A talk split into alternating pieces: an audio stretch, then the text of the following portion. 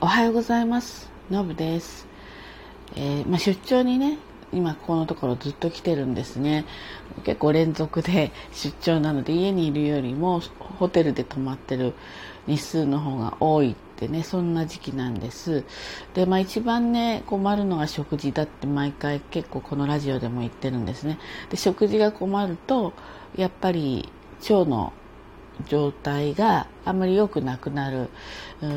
例えばですね少し便秘気味になったりですとかあの下痢にはならないんだけれどもなんとなく、まあ、寒かったりするっていうのもあるんですけどちょっと緩い感覚があったり感覚だけなんですけどねなので、まあ、家で普通に規則正しく生活している時とはねやっぱりちょっと感じが違ってくるわけなんです。で、えーと一つですねすごく喜ばしいことがあって今まあ佐渡に来てるんですけれどもミニキッチン付きのお部屋にしたんですよ。ミニキッチンって言ってもねあのシンクとあと IH のねこう何て言うんですかこうヒーターみたいなあのお鍋とかできるようなね、えーと、のがついてるってそれだけなんですけれどもここはですねホテルに言うといろんなあの食器とか、まあ、鍋とか片手鍋両手鍋とか含めてねいろいろね借りれるんです普通に無料で。であそうだと思って2役目に気がついたんですけれども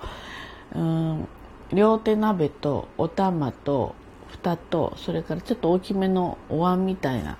のをね借りてきたんですよ。でスーパーで今あのカット野菜なんだけど鍋用のカット野菜とかも売ってるじゃないですか。であの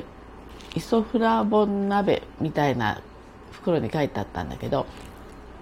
豆もやしと白菜と人参と長ネギが入った袋があるのかな？それとか白菜だけが入ってるやつとか98円とかそういうのでこちらで売ってるんですよ。それと豚肉とあとキューブ状の鍋プチッと鍋みたいな種類のやつで私はキューブ状の鶏うま煮みたいなのを買ったんですよね。でね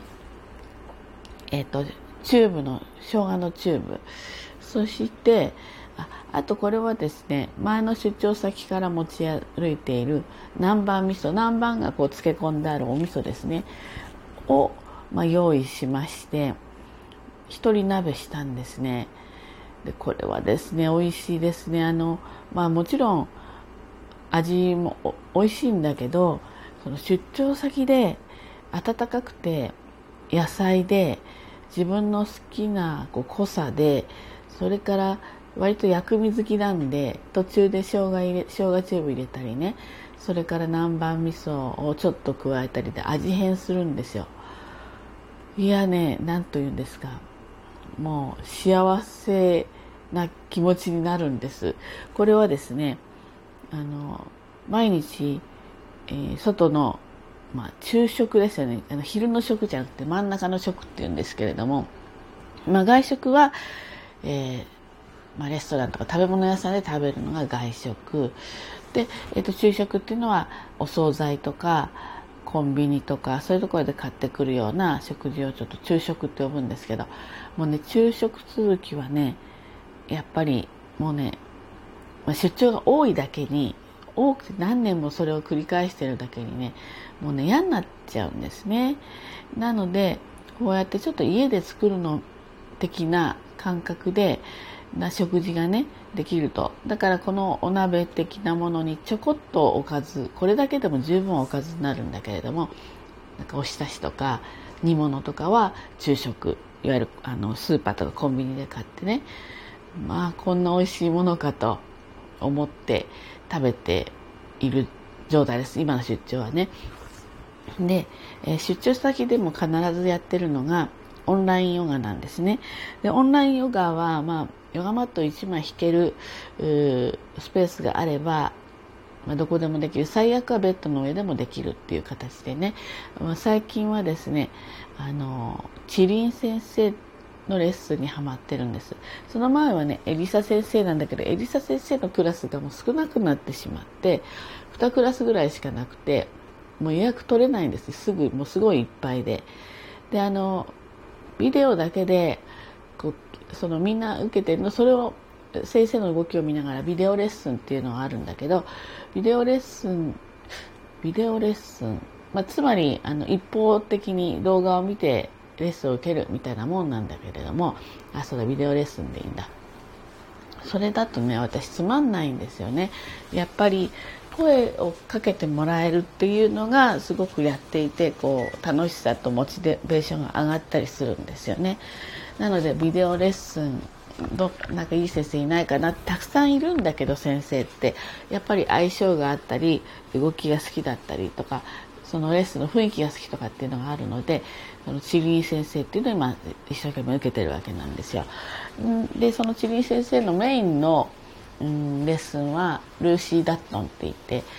まあ、お坊さんとか1,000人の人がやってきたあの自己生態自分を生態するっていうそういった動きなので無理のない動きなのにもかかわらずまあ割と結構きつかったりするんですね。ちょっと汗かいたりするんですよ。なのでそれが好きでやってるんですけどそのレッスンの先生が腸活腸活レッスンも担当してるんですね。これはオンラインヨガソエルが今力を入れていてあのいろんな先生が、えー、ソエルの指導を受けての腸活レッスンを結構開催してるんです。で私はやっぱりこのチリン先生のが好きで受けるとですね次の日のお通じがやっぱり半端ないんですよね。であの出ないってことは私はないんです昔は出なかったんですよ。もうね2週間ぐらい出ないみたいな時も最悪あってもうすごい結構嫌な苦しい思いをしたんだけれども実はある日をきっかけにそれ別に何もしてないんだけれどもすっごいすごい驚くような写真でも撮りたいようなすごいやつが出てそれ以来あのもうすごく快調腸が調子いいんですけど快調な状態になったんですあれ不思議ですよね。何がきっかけだったか。出産よりその便秘によってあの便通がなくちょっと痔にもなっちゃって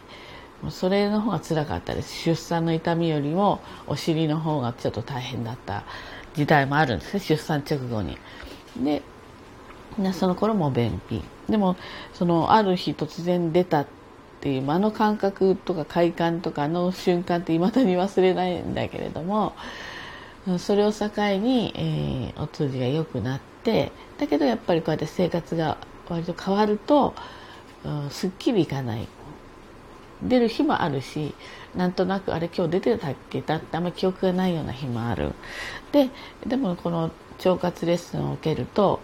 すごく調子がいいんですよね。でお腹のこう押す箇所があったりしてでそれはねやっぱり覚えられるんであの覚えて、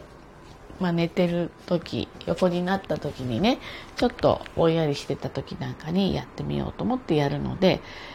や忘れずにやった日はやっぱり調子が結構いいいいやつが出るっていうでいいやつっていうのはあのスッとなんか一本状態なんですよね。一本状態で、えー、スルッと出てしかもなんていうのこうなんかこうキレがいいっていうか なんていうか。でやっぱすごい出たと気持ちいいんですよ。気持ちいいなと思ってるんだけど2度3度出るんですよねそういうのが。これやっぱりいいですね。なのでまあ今ね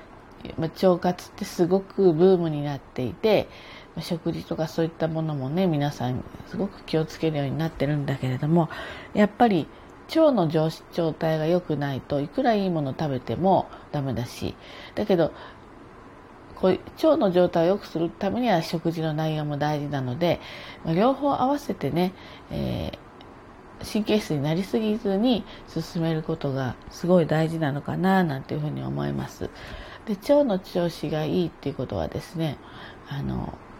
これあのメンタルにもすごく影響するんですよ。腸の状態がメンタルと直結するわけなんですよね。ですのであの心身ともに健康になりたい場合はやっぱりもう腸をコントロールしていくしかないんですね。ですのであのいろんなお肌がどうとか、まあ、それはそれでほっといていいわけじゃないんだけれども状態をいろんなところを良くするためにはやっぱり一番最初に手をつけるところが腸なので、えー、腸のまあなんかこう、まね、状態が少しあまり良くないなっていう時には腸のマッサージとあと食事の内容をこれをしっかりね向き合ってあのまあ、うん、そうね会長にしていくっていうことがとても大事なんだなっていうふうに思います。ということで今日はですね腸についてお話ししてみました。今日も一日頑張ってまいりましょう。じゃあね、バイバイ。